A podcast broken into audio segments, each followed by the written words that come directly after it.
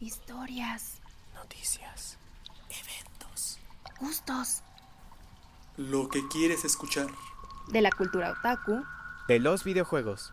De lo underground. Todo eso y mucho más. Bienvenidos sean. Esto, es La Cueva de las Voces.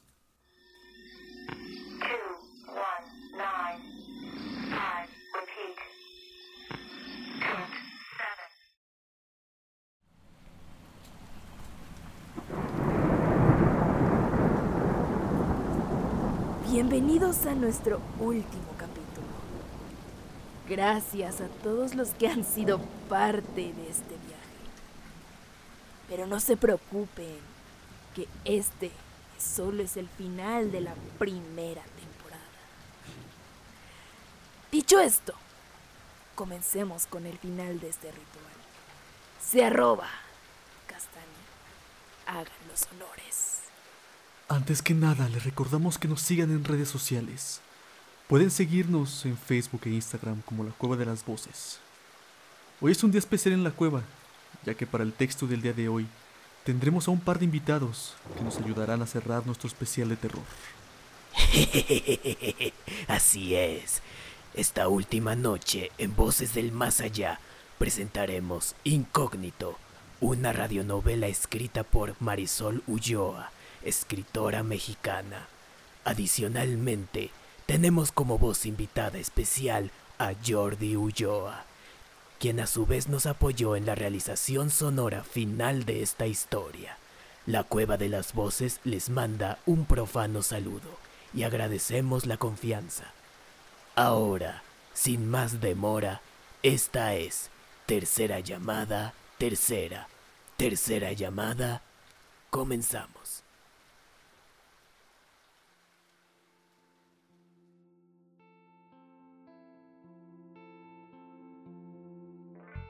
Las vacaciones de diciembre llegaron antes de lo que esperaba. ¿Será que estoy creciendo? ¿Que los años se acortan y pasan más rápido? He escuchado a mi mamá decir eso.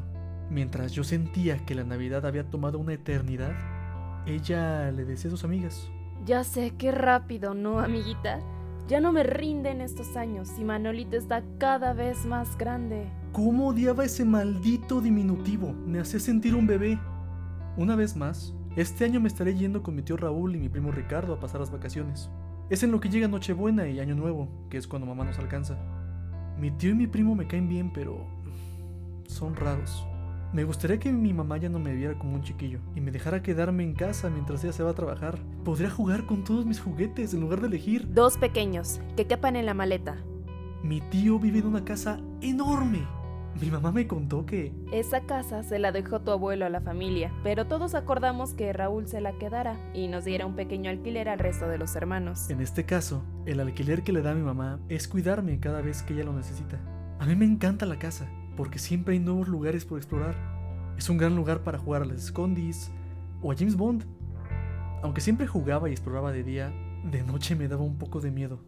La madera rechinaba, sentía que las esculturas y los cuadros me perseguían y los animales disecados podrían olfatearme. Hace algunos años, cuando mi primo jugaba conmigo, no me daba tanto miedo. Pero ahora que es adolescente, cree que jugar con niños es aburrido. Se la pasa leyendo y hablando de cosas que no entiendo con mi tío. Lo que realmente me fascina de Magritte es la cantidad de significado detrás de su obra, los juegos de significado y significante, su habilidad de filosofar con imágenes. No entiendo cómo logra hacer alusión a lo visible y lo invisible al mismo tiempo. Piensa también en su contexto histórico. Su interés realmente iba más allá de simplemente lo estético. Él es un verdadero poeta con las imágenes. Sus títulos son la mitad de la obra y tienen un porqué. Este año me recibieron y parecían algo diferentes. Más felices. Supongo que después de algunos años de la muerte de mi tía ya se sentían mejor. Podía ver incluso que había mejorado su relación. Antes había una extraña tensión entre ellos que me incomodaba. Más tarde, después de que mamá se había ido, entré a la casa y entendí por qué era. Todas las habitaciones que antes se veían tristes y desoladas, llenas de muebles viejos y con poco uso, hoy estaban cubiertas por cuadros y pinturas extrañas. Mi tío me contó que... Ricardo y yo fuimos a unas clases de pintura y descubrimos nuestra pasión por ella, así que decidimos dedicarnos al arte y convertimos la casa en un enorme estudio. Ahora en lugar de oler a casa vieja, olía a pintura. Y a casa vieja.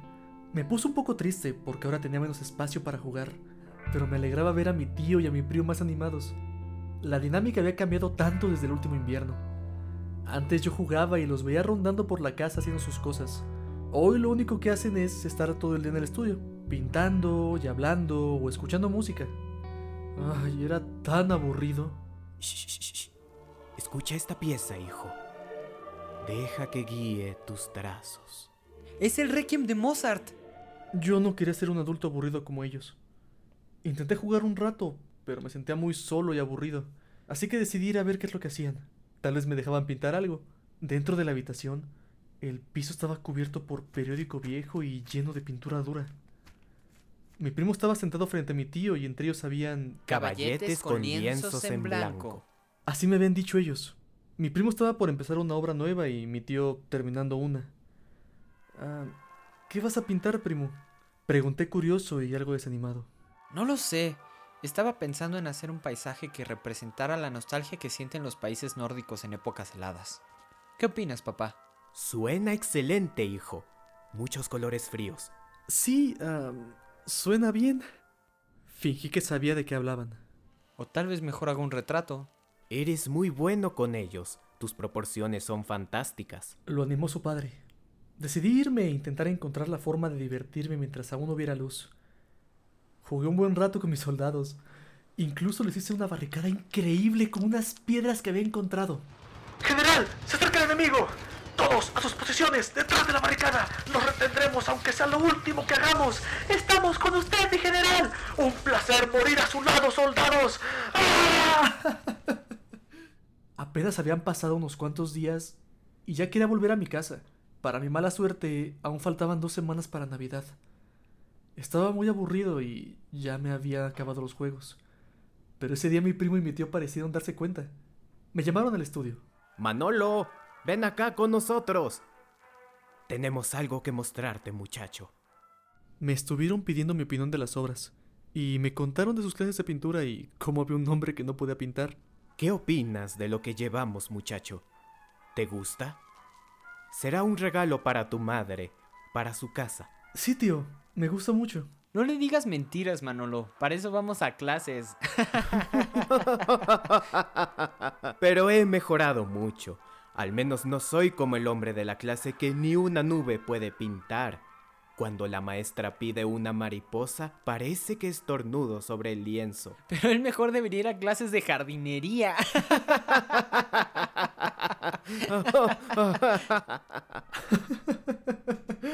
Fue una historia divertida.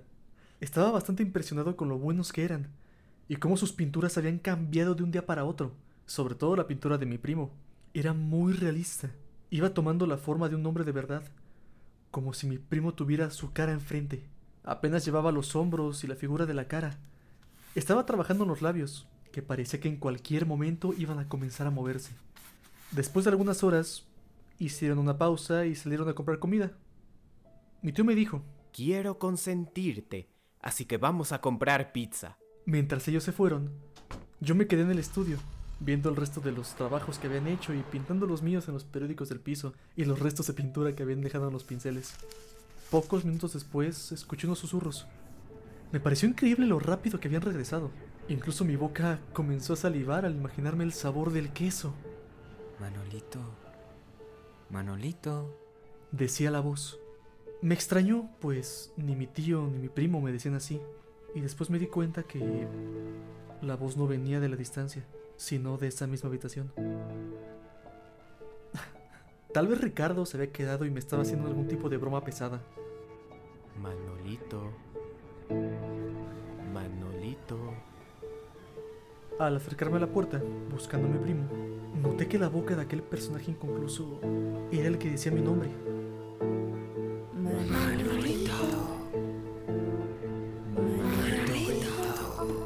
Corrí asustado hasta la puerta y me senté ahí temblando y con la espalda contra la pared hasta que llegó mi tío y mi primo con la pizza. Se los conté todo y les confesé que estaba aterrorizado. No, no estaban. Pero su voz. El cuadro dijo mi nombre. Me estaba llamando.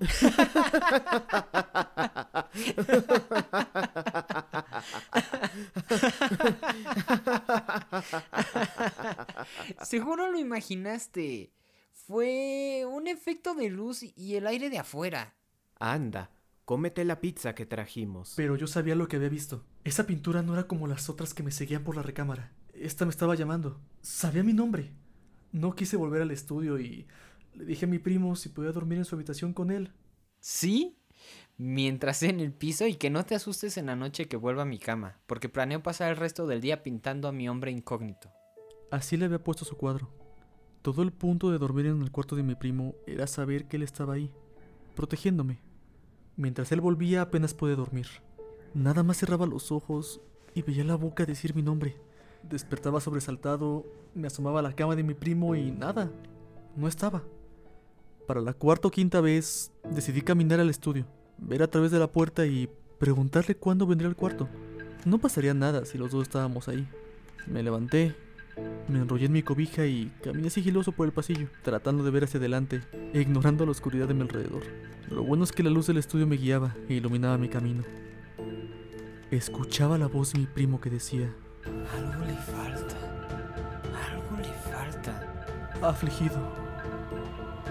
Llegué a la puerta y vi su cabellera negra y su espalda jorobada frente a la obra. ¿Ricardo?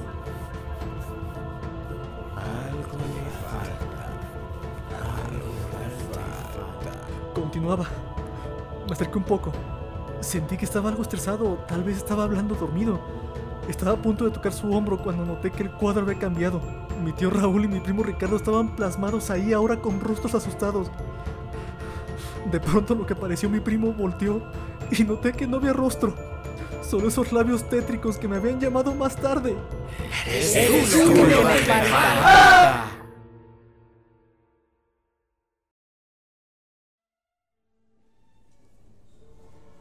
una obra excepcional. Se ven tan reales, los tres tan asustados y todos tienen un pequeño parecido familiar, pero todos a su manera. Muy natural. ¿Quién es el autor? El autor es anónimo. De hecho, este cuadro lo encontraron en una casa que llevaba muchos años abandonada. Años, dices. Qué visionario el artista. Parecen tan modernos. Así es. ¿Cuánto cuesta?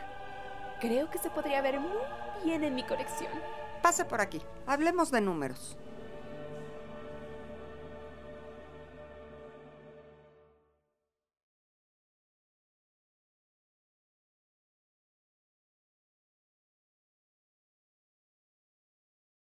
Y esto fue Incógnito por Marisol Ulloa, a quien le agradecemos su confianza. De igual manera, la Cueva de las Voces le agradece la colaboración a George Ulloa y le recordamos seguirnos en redes sociales. Pueden encontrarnos en Facebook e Instagram como la Cueva de las Voces. Antes de finalizar, queremos informarles que estaremos recibiendo textos durante estas vacaciones para empezar la segunda temporada con nuevos textos.